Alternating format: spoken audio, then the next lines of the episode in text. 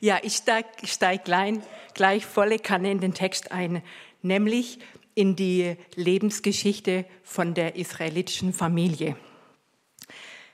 Ziemlich tragisch, diese Lebensgeschichte. Und ich fange an zu lesen. Ich fange an mit, dem, mit Rot 1 ab Vers 1. Da heißt es, zu der Zeit, als die Richter in Israel regierten, verließ ein Mann aus Bethlehem in Juda das Land, weil eine Hungersnot ausgebrochen war. Zusammen mit seiner Frau und beiden Söhnen zog er ins Land Moab, um sich dort als Fremder niederzulassen. Das Ganze geschah zur Zeit der Richter. Wie hat die Zeit denn dort ausgesehen? Die Zeit war so, dass wenn es den Menschen gut ging, dann haben sie überhaupt nicht nach Gott gefragt, und wenn es ihnen schlecht ging, dann haben sie Gott angerufen, dann haben sie um Hilfe gefleht. Ja, wenn es gut läuft, dann fragt man nicht. Wenn man Hilfe braucht, wenn es einem nicht gut geht, dann fragt man Gott. So war die Situation damals. Es war eine große Hungersnot und wir wissen nicht warum. Haben die nicht ordentlich angepflanzt oder ähm, waren sie ja bequem sicher nicht oder hatte sie eine Plage oder gar eine Strafe Gottes? Wir wissen nicht, es steht nicht da, warum die große Hungersnot kam. kam. Es ist ja fast ironisch, nämlich Bethlehem, das heißt Haus des Brotes, da gibt es eine Hungersnot. Ja, ich lese weiter, die Verse 2 bis 5. Wir haben heute einen langen Predigtext, deshalb mache ich das so ein bisschen Abschnitte ähm, und erkläre zwischendurch. Es geht weiter. Der Name des Mannes war Elimelech und seine Frau hieß Naomi. Ihre beiden Söhne hießen Machlon und Kilion. Sie gehörten zur Sippe Ephrat aus Bethlehem im Land Juda. Als sie das Gebiet von Moab erreichten, blieben sie dort. Eines Tages starb Ebimelech und Naomi blieb mit ihren Söhnen alleine zurück. Die beiden heirateten moabitische Frauen. Die eine hieß Orpa, die andere Ruth. So lebten sie etwa zehn Jahre dort. Dann starben auch Machlon und Kilion. Naomi blieb alleine zurück, ohne ihren Mann und ihre Söhne. Eine schwere Lebensgeschichte. Und als ich den Text so angeschaut habe, da ging es mir wie dir. Man denkt am Anfang, kenne ich, klar, aber wenn man näher hinschaut, total spannend. Ich möchte vier Reaktionen anschauen der beteiligten Familienmitglieder, nämlich wie sie mit diesem Leid umgegangen sind.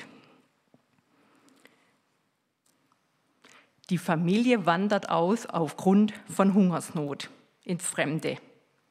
Moab lag östlich vom Tote Meer und es war eigentlich nicht weit. Luftlinie 50, 60 Kilometer.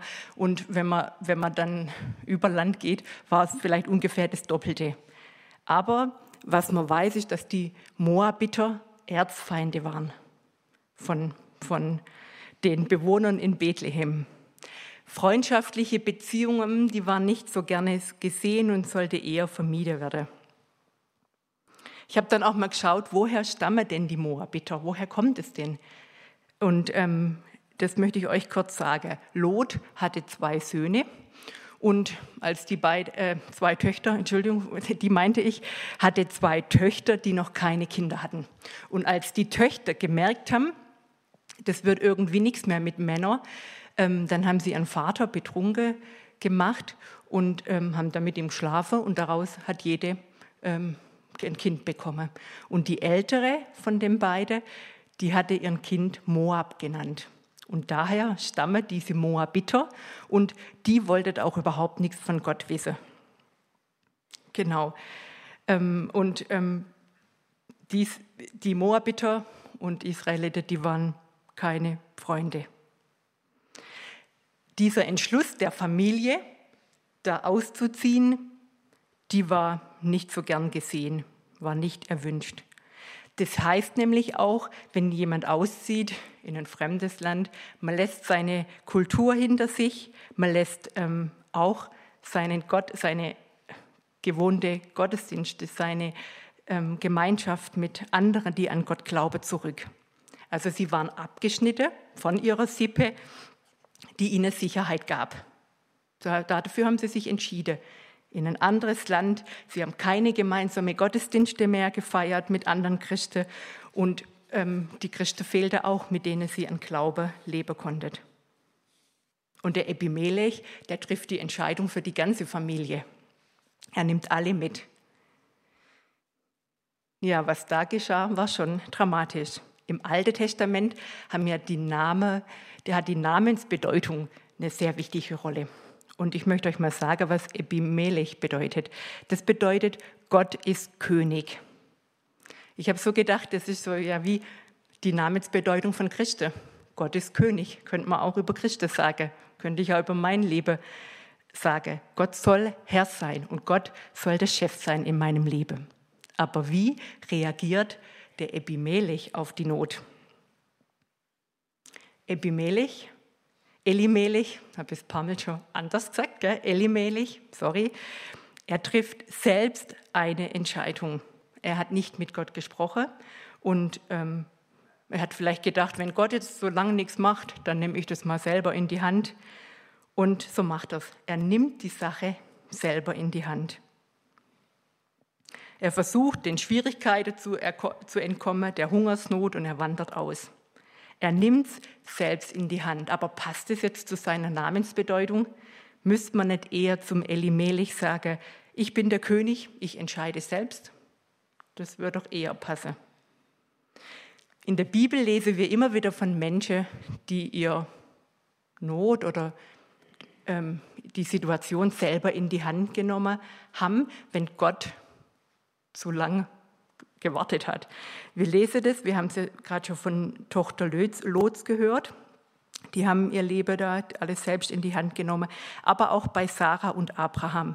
Es geschieht nichts, Sie, können kein, die, sie haben noch kein Kind zur Welt gebracht. Und dann gibt die Sarah ihre Magd dem Abraham, die Hagar, und die bringt den Ismael zur Welt. Auch da Menschen, die die Dinge selber in die Hand nehmen, weil Gott vielleicht zu lange wartet. Der Elimelech, der stirbt in Moab. Wir wissen nicht, woran das lag. Und er hatte noch die beiden Söhne, und deren ihre Namensbedeutung sind auch sehr herausfordernd. Der Machlon, der heißt der Kränkliche und der Kilion, der Schwächling. Also auch ganz schön, ganz schön hart, ähm, wenn man so auch gerufen wird. Gell? Kränkling, kommt mal zum Essen, Schwächling ins Bett. Genau. Und die beiden, die sterben. Jetzt ist was Tragisches passiert alle Familienglieder, alle männlichen Familienglieder sind tot. Und das war nach der Vorstellung damals die größte Katastrophe, die über Familie hereinbrach. Denn man hatte keine Lebensversicherung, es gab keine Rente, keine Witwerrente, das wissen wir. Und es war schwierig, ja. Man brauchte eine Familie, um leben zu können. Man brauchte Kinder. Die Kinder waren die Versicherung. Naja, aber jetzt werden neue Entscheidungen getroffen. Ich lese weiter. Ruth 1, Vers 6 bis 9.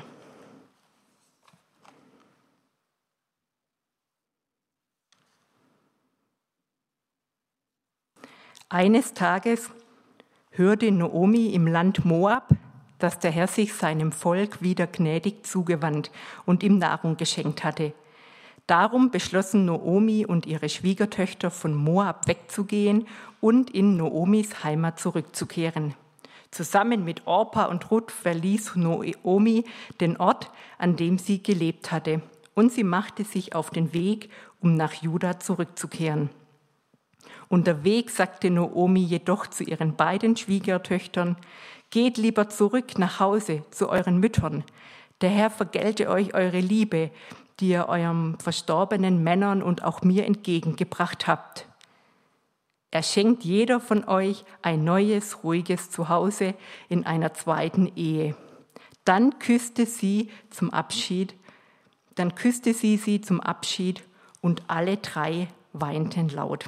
Ich lese bis 19. Nein, erwiderte Orpa und Ruth, wir wollen mit dir zu deinem Volk gehen. Aber Naomi entgegnete, kehrt lieber um, meine Töchter, warum solltet ihr mit mir gehen? Kann ich denn noch weitere Söhne gebären, die euch heiraten könnten, wenn sie irgendwann groß genug dazu sind? Nein, meine Töchter, kehrt um, denn ich bin so alt und noch einmal zu heiraten. Ich bin so alt, um noch einmal zu heiraten. Und selbst wenn ich sagen würde, ich habe noch Hoffnung, ja selbst wenn ich mich noch diese Nacht mit einem Mann verbinden und Söhne bekommen würde, was würde das nützen? Würdet ihr warten, bis sie erwachsen sind? Würdet ihr euch so lange einschließen und auf jede andere Ehe verzichten? Nein, geht nicht mit mir, meine Töchter. Mein bitterstes Leid ist noch schwerer für mich als für euch, denn der Herr selbst hat es über mich gebracht. Da brachen sie noch einmal in lautes Weinen aus und Orba küsste ihre Schwiegermutter zum Abschied. Ruth jedoch bestand darauf, bei Noomi zu bleiben. Sieh doch, sagte Noomi zu ihr, Deine Schwägerin ist zu ihrem Volk und zu ihrem Gott zurückgegangen, und du solltest ebenfalls umkehren und ihr folgen. Aber Ruth antwortete, Verlange nicht von mir, dass ich dich verlasse und umkehre. Wo du hingehst, dort will ich auch hingehen. Und wo du lebst, da möchte ich auch leben. Dein Volk ist mein Volk und dein Gott ist mein Gott. Wo du stirbst, da will ich auch sterben und begraben werden. Der Herr soll mich strafen, wenn ich zulasse, dass irgendetwas anderes als der Tod uns trennt. Als Naomi sah, dass Ruth fest entschlossen war, mit ihr zu gehen, bedrängte sie sich nicht weiter. Die beiden setzten ihre Reise fort. Ja, die Schwiegermutter gibt ihrer Schwiegertöchter eine Empfehlung. Hat sie vorher mit Gott gesprochen? Steht nicht da. Vielleicht hat sie es selbst in die Hand genommen und hat, hat, hat da ähm, ihre Empfehlung weitergegeben. Man könnte ja verstehen, dass diese beiden Schwiegertöchter wieder nach Moab zurückgehen. Denn ähm, dort sind ihre Familie, dort haben sie eine Chance, wieder heiraten zu können. Ja, wie entscheidet die sich, diese beide? Wir haben es schon gelesen. Wie reagiert die Opa? Sie entscheidet sich menschlich gesehen eigentlich genau richtig. Ja? Das ist doch vernünftig, da hinzugehen zur Familie, neue Chance zum Heiraten. Aber was macht sie nicht? Sie, sie folgt dem Gott Israels nicht. Sie rennt von Gott weg. Da haben wir ein Bild. Ähm, Sie verabschiedet sich unter Träne. Es ist ja nicht leicht gefallen, aber sie verabschiedet sich und geht zurück nach Moab. Ja, wie entscheidet sich die Ruth? Wir haben es ja schon gehört, sie entscheidet sich anders. Ihr Verhalten war für die damalige Zeit völlig unlogisch. Das war unklug, ihre Sicherheit völlig ähm, aufzugeben, ja, auf eine Ehe zu verzichten.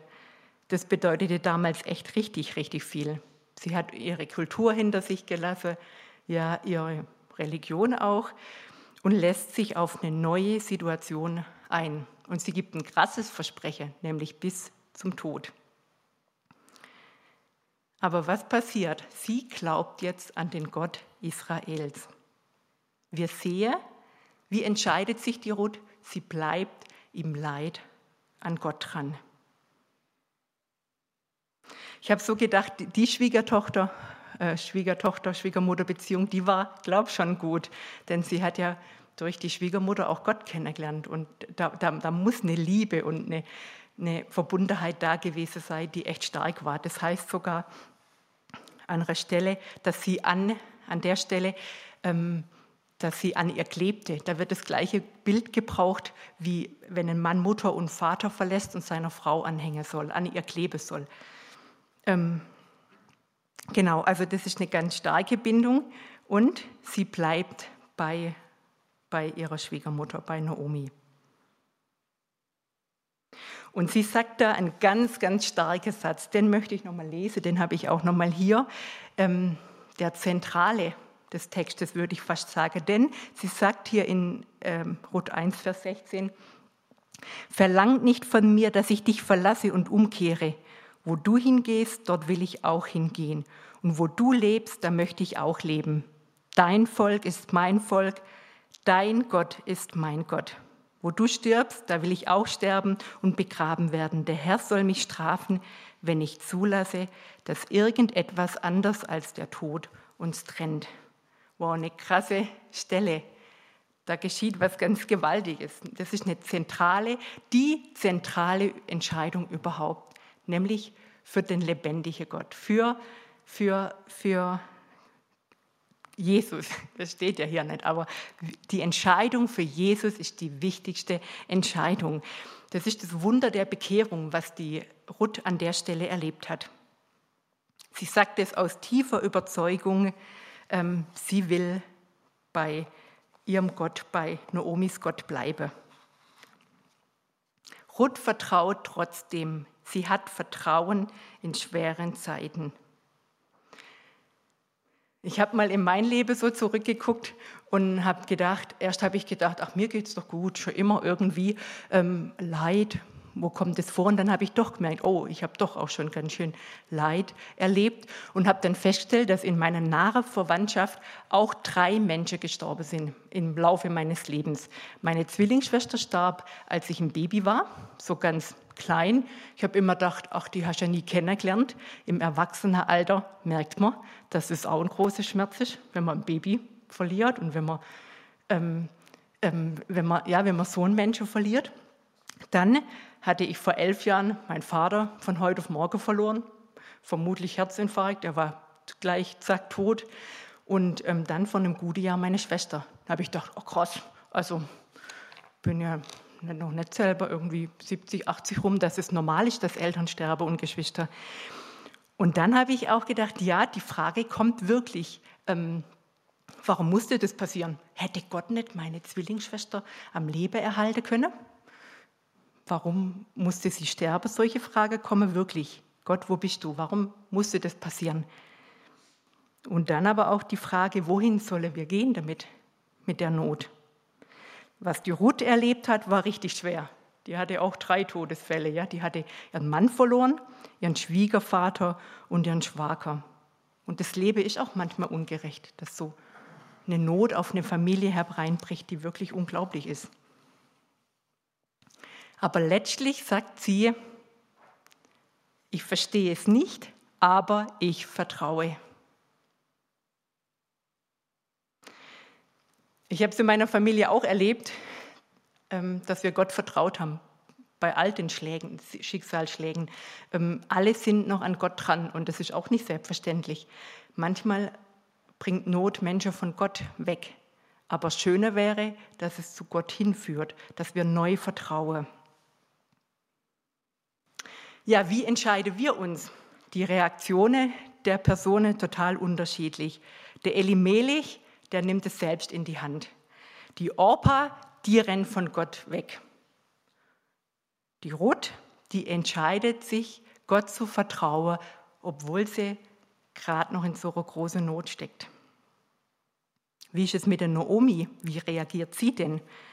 Ich möchte die letzten Verse vom Kapitel 1 lesen. Das ist ab Vers 19b bis 22. Da heißt es, als sie nach Bethlehem kam, verursachte ihre Ankunft große Aufregung in der ganzen Stadt. Ist das wirklich Noomi? fragten die Frauen. Nenn mich nicht mehr Noomi, erwiderte diese. Nenn mich Mara, denn der Allmächtige hat mir das Leben bitter gemacht. Reich und wohlhabend bin ich ausgewandert und mit leeren Händen lässt mich der Herr heimkehren. Warum sollte ich mich Noomi nennen, wenn der Herr mir so viel Leid zugemutet und der Allmächtige solches Unglück über mich gebracht hat? So kehrte Noomi aus Moab zurück, begleitet von ihrer Schwiegertochter Ruth, der jungen Moabiterin. Als sie in Bethlehem eintrafen, begann gerade die Gerstenernte. Schluss wird die auswegslose Situation von der Noemi deutlich. Sie kehrt verändert zurück. Auch da wieder ist spannend, diese Namensbedeutung. Noemi heißt die Süße, die Liebliche. Ja, als ich wegzog, hatte ich alles, da ging es ihr gut. Und jetzt, Mara bedeutet die bittere. So ist es ja auch. Sie ist total bitter geworden. Naomi, diese Auswanderung, die neue Heimat, die eigene Kultur verlassen, alles hinter sich zu lassen. Sie ist aus dem Schutzbereich Gottes gezogen nach Moab. Keine Gottesdienste, keine Gemeinschaft mit anderen Gläubigen in Moab. Und dann hört sie, es gibt wieder genug zu essen, nichts wie heim, und sie macht sich auf. Interessant finde ich, sie macht sich auf nach Bethlehem. Sie macht sich auf zu Gottes Volk. Aber sie ist bitter geworden.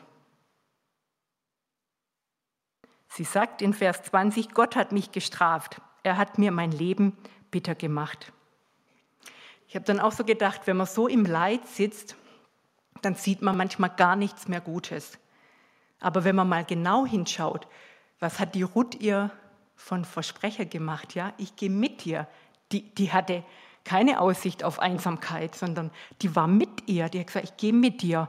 Und man könnte sagen, das war so wie ein, Mensch, ein, ein Engel in menschlicher Form, den Gott da geschickt hat, diese Ruth an die Seite von Naomi, aber sie erkennt sie einfach nicht. Und das passiert, wenn wir bitter sind. Dann sehen wir nichts mehr Gutes, ja? Dann, dann sehen wir nur noch das, wie es mir schlecht geht und, und ähm, was mir alles Schlimmes widerfahren ist. Es war ja auch schlimm, das sage ich nicht, aber die hat nichts mehr Gutes gesehen. Bittere Menschen, wie ist es mit denen? Die sehen jedes Detail, was nicht gut lief. Sie merken sich jedes, jede Beleidigung und speichern die über Jahre ab und können die wieder wie nichts ab, äh, abrufen. Ja, wer verbittert ist, der trägt jahrelang Schmerz, Schmerz und Wut mit sich herum. Der ist gefangen und es hindert das volle Vertrauen auf Gott. Naomi, die gab ja Gott die Schuld der Bitterkeit. Gott war schuld, ja. Das war eine Bitterkeit Gott gegenüber. Sie war ärgerlich, dass Gott diese Umstände zugelassen hat. Wie war es bei Hiob? Der hat anders reagiert. Dem wurde alles genommen. Sein Haus, sein Besitz, seine Familie, seine Frau, der verlor alles. Und er antwortet, der Herr hat es gegeben, der Herr hat es genommen, gelobt sei der Name des Herrn. Jeder Mensch geht anders damit um. Aber ich denke, wenn wir in den Situationen nicht zu Jesus gehen, dann bleiben die Verletzungen und bittere Erfahrungen unverdaut auf unsere Seele hängen. Sie geben täglich den bitteren Saft in unsere Seele und in unseren Geist. Ich habe dann so gedacht, was könne man tun, um aus der Verbitterkeit, aus der Verbitterung herauszukommen? Ich glaube, wenn die Verbitterung Gott gegenüber ist, dann dürfen wir wirklich auch klagen. Wir dürfen unseren Schmerz sagen. Wir dürfen das rausrufen, was uns verletzt. Aber auch andere zu bitten, für einen zu beten. Kann aber auch sein, dass wir Menschen gegenüber verbittert sind, enttäuscht. Und da braucht es Vergebung. Vergib denen, die dich verletzt haben. Das ist oft nicht leicht, aber ich denke, das ist der Schlüssel, wenn wir verbittert sind. Kann ich Gott vertrauen, wenn ich durch Leid gehe? Ich sage eindeutig ja. Wie entscheiden wir uns? Warum passieren uns manchmal so schwere Dinge? Das können wir nicht sagen. Wir können auch vieles nicht verstehen, weil Gott den größeren Plan hat. Petrus sagte auch mal zu Jesus, ähm, Jesus sterbe, das kann doch nicht Gottes Wille sein, ja? Und dann sagt Jesus, wie kannst du mich an meinem Auftrag hindern? Das, was du denkst, ist menschlich. Gottes Gedanken sind anders. Dieses Leid, was Jesus erfahren hat, das musste geschehen. Gottes Gedanken sind höher. Manches kann, können wir erst im Rückspiegel sehen und manches wird erst in der Ewigkeit offenbar. Ich habe, manche haben es gesehen, ich bin noch hochgesprungen, weil ich, ich hatte mein Paar Socken vergessen. Ich will nämlich das nochmal mit dem Bild deutlich machen. Ich weiß nicht, ob jemand erkennt, was man da sieht. Richtig. Ähm, einige von euch haben vielleicht diese Socke, das sind Kids, Kids Camp Socke. Aber ich will sagen, Gott hat die Fäde in der Hand. ein Lebensbild sieht für uns manchmal so verwirrend aus. Knote, Knüppel, also ist überhaupt nicht schön. Aber Gott, der hat die Fäde in der Hand und der, der stickt eine, eine wunderschöne Lebenskrone.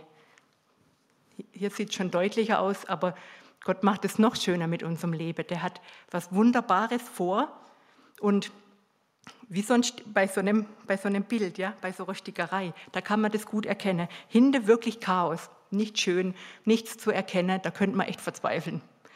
Aber Gott hat einen guten Plan, Gott, der stickt, der plant unser Leben wunderbar. Und da kann sogar auch manchmal sein, dass wir durch schwere Zeiten gehen, weil wir dadurch gestärkt werden. Gott weiß alles schon im Voraus. Er weiß, was auf uns zukommt und was wir brauchen. Durch Leid können wir ähm, gestärkt werden. Alle vier Personen, die haben was Ähnliches erlebt und sie sind unterschiedlich damit umgegangen. Wie reagierst du? Vielleicht bist du auch bitter geworden oder enttäuscht von Gott. Ich habe mich noch gefragt, sind schwere Zeiten denn schlechte Zeiten? Unbedingt, nicht unbedingt. Schwere Zeiten sind nicht unbedingt schlechte Zeiten, denn sie formen uns. Sie machen uns zu dem, den Gott haben möchte. Ich habe nach dem Tod von meiner Schwester ein Buch gelesen und es hat mir echt ähm, so, so der Himmel irgendwie noch mehr offenbart. Das hat mich ein Stück weit mehr auf die Ewigkeit programmiert. Schwere Zeiten sind nicht unbedingt schlechte, sondern sie stärken uns und sie formen uns und machen uns zu dem, wie Gott uns haben möchte. Ich schließe mit ein paar Liedzeilen von Heiko Bräuning von der ungewissen Zukunft Gott vertrauen, in der ausweglosen Lagen Gott vertrauen, an den hoffnungslosen Tagen Gott vertrauen, in den angsterfüllten Stunden Gott vertrauen. Sei geduldig und warte, dass der Herr eingreift. Amen. Ich bete noch. Himmlischer Vater, ich danke dir, dass du weißt, was jeden bewegt. Ich danke dir, dass du die Kontrolle über unserem Leben hast und auch hältst. Dafür danke ich dir. Danke, dass du weißt auch, wie jeder in seiner Situation im Alltag schon entschieden hat und auch künftig entscheidet. Und ich möchte dich bitte, dass du dich ganz neu offenbarst, dass wir erkennen, dass wir bei dir einen Ort haben, wo unsere Seele heil wird, ein Ort, wo wir aufgerichtet werden, ein Ort, wo wir Hoffnung haben und Ewigkeit. Dafür danke ich dir. Rüste du jeden aus und gib das, was er braucht, auch in schwere Zeiten.